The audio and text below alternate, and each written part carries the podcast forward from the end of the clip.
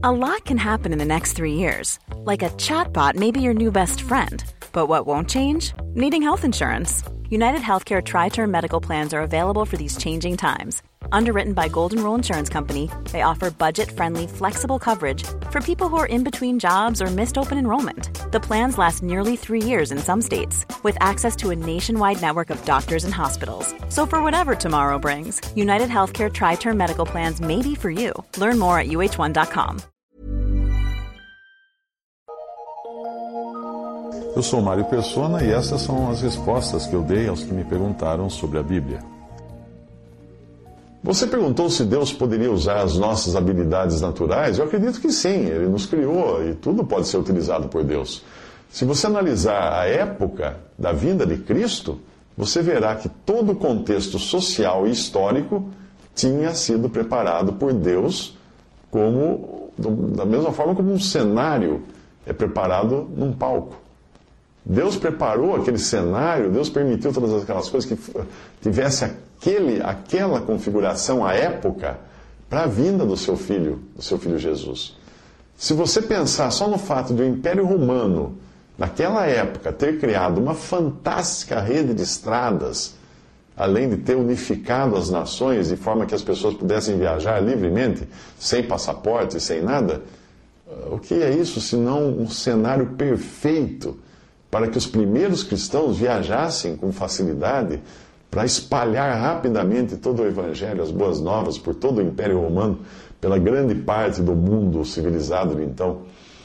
O mesmo vale dizer das pessoas daquela época. Na, na parábola dos, dos talentos, uh, nós encontramos o Senhor Jesus dizendo que os talentos são distribuídos a cada um segundo a sua capacidade. Mateus 25, 15. Portanto, sim, Deus pode usar alguém com boa voz para pregar o Evangelho, ou pode usar um bom escritor para escrever a respeito das coisas de Deus, ou pode usar um poliglota na divulgação, na sua habilidade para divulgar o Evangelho, para traduzir textos sobre a palavra de Deus, para traduzir a própria Bíblia. Portanto, Deus faz sim uso das circunstâncias e até interfere nas circunstâncias, mas ele não está limitado às circunstâncias. Ele faz uso das capacidades das pessoas também. Eu digo isso porque Deus faz abundar sua graça em qualquer circunstância. Por isso, que ele, por isso que eu disse que ele não está limitado às circunstâncias. Ele faz a sua graça abundar, independente da cultura, dos costumes, das habilidades naturais de cada um. Um aspecto interessante de tudo isso é a escolha dos quatro evangelistas, que eram homens falhos, como qualquer um de nós, e foram responsáveis em apresentar Cristo nos seus diferentes aspectos. Veja Mateus, por exemplo, um judeu, ele escreve sobre o Senhor Jesus como o rei de Israel.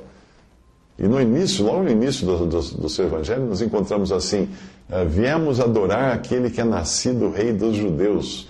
E no final do evangelho dele, ele escreve: Este é o rei dos judeus, que foi a placa colocada na cruz.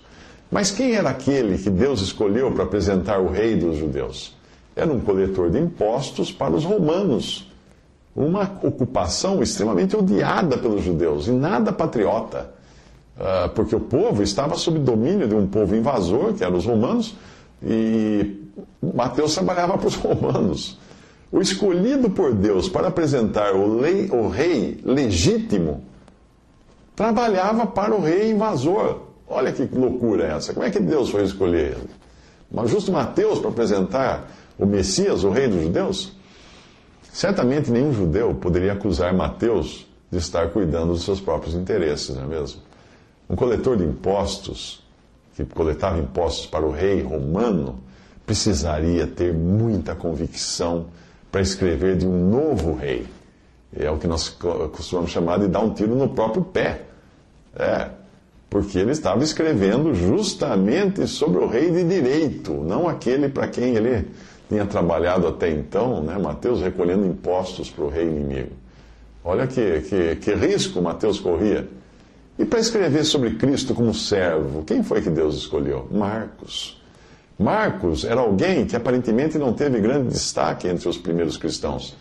Uh, talvez tivesse sido ele que, que aparece fugindo uh, nu só coberto por, que estava coberto por um lençol e saiu nu correndo na hora da prisão de Jesus? Não sabemos, mas poderia ter sido ele.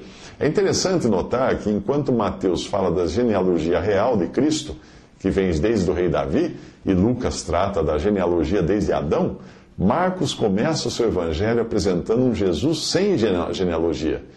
Porque certamente um servo não era alguém que pudesse dar o luxo de ter uma genealogia.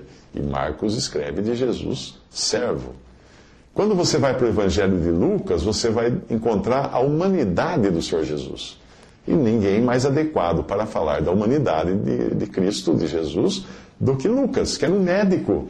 Alguém envolvido com o estudo do ser humano e da sua natureza. No Evangelho de Lucas, nós vemos a genealogia do Senhor Jesus vindo desde Adão, o primeiro homem. Aí vem João, o quarto evangelho, aquele que João era aquele que se reclinava sobre o, peito, sobre o seio, sobre o peito de Jesus, e ele então teve a incumbência de nos apresentar aquele que veio do seio do Pai, Jesus.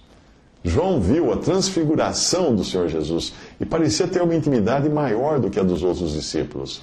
Quem mais poderia nos apresentar o caminho para termos intimidade com o próprio Deus?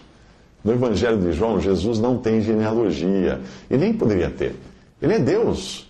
Portanto, o Evangelho acaba ficando sem um começo definido. Por quê? Ele começa dizendo que no princípio era o Verbo. Que princípio é esse? Eternidade. E depois ele, ele, termina o Evangelho dizendo de uma forma sem fim, porque ele fala assim: nem todos os livros do mundo seriam capazes de, de conter tudo o que Cristo fez porque são obras infinitas.